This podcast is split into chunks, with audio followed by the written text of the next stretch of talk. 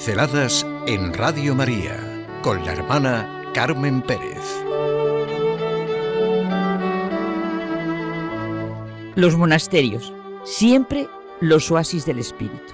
El Papa Francisco ha llamado a los monasterios y conventos de clausura los oasis del espíritu. Las personas que así se consagran a Dios son un verdadero servicio de amor a la Iglesia. Están llamadas a ser sabios interlocutores para reconocer los interrogantes que Dios y la humanidad nos plantean. Y realmente un mundo tan necesitado como el nuestro necesita de estos oasis y de nuestro aprecio. Qué riqueza la de la Iglesia en sus múltiples manifestaciones para que la persona encuentre respuesta y sentido a tantas preguntas vitales como cada uno nos tenemos que hacer.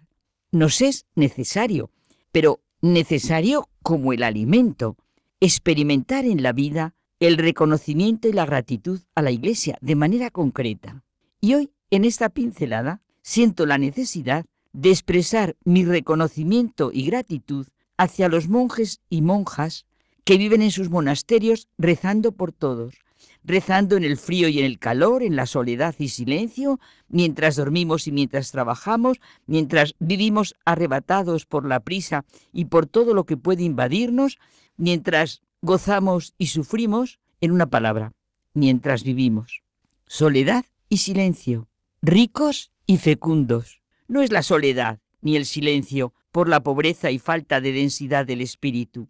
No es la soledad ni el silencio negativo que separa al hombre de los hombres. Soledad y silencio de la que hablamos pertenecen a nuestra estructura humana fundamental son la base de nuestra trascendencia y la revelación de la extensión del espíritu, el signo de su cualidad y sobre todo profundidad. En ambos devienen posibles las más profundas verdades. Es vida llena de un sentido fuerte de religación consciente y esencial a Dios y a los hombres. El campo abonado de la plegaria por todos, absolutamente por todos y por todo, es la soledad y el silencio nos beneficia mucho, muchísimo, a creyentes y ateos, a indiferentes y fervorosos, que esos hombres y mujeres vayan llenando gota a gota, en su aparente aislamiento, los embalses de agua viva de los que depende nuestra vida, nuestra salvación.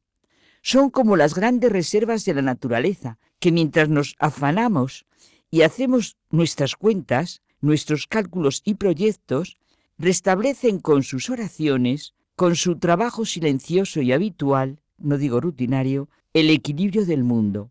Ellos solo se han apartado aparentemente, porque lo han hecho para abarcarlo mejor, para tener más perspectiva, de modo total. Ellos no distinguen entre círculos, clases, estatus, naciones. Las únicas diferencias vendrán a favor de las necesidades, de los dolores y sufrimientos, de los que sean más débiles y frágiles.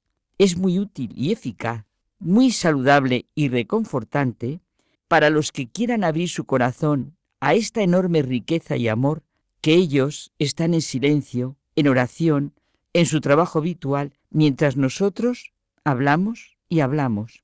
Aunque no lo sintamos, las campanas de los monasterios, la oración de los monasterios, el silencio y la soledad de los monasterios suenan más fuerte que los timbres de nuestros teléfonos.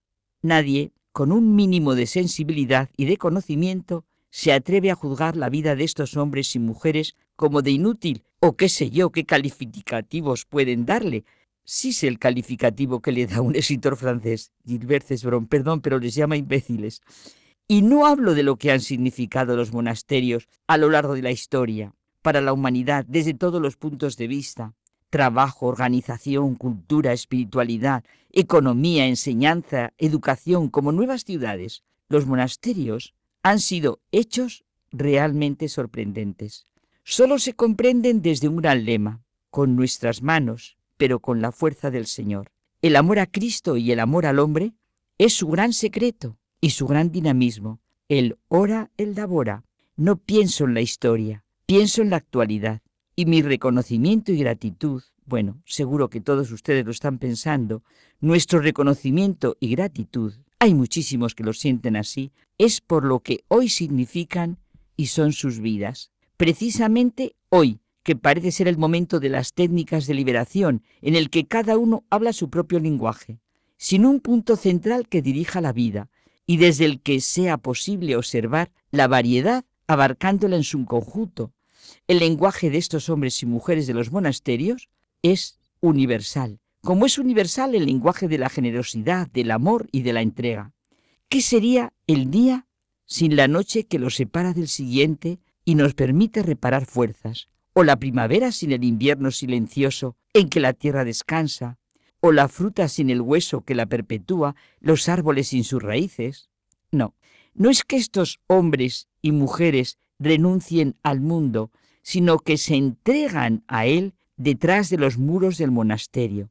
Están siendo el espíritu, el silencio, la soledad, la oración, el trabajo que necesitamos.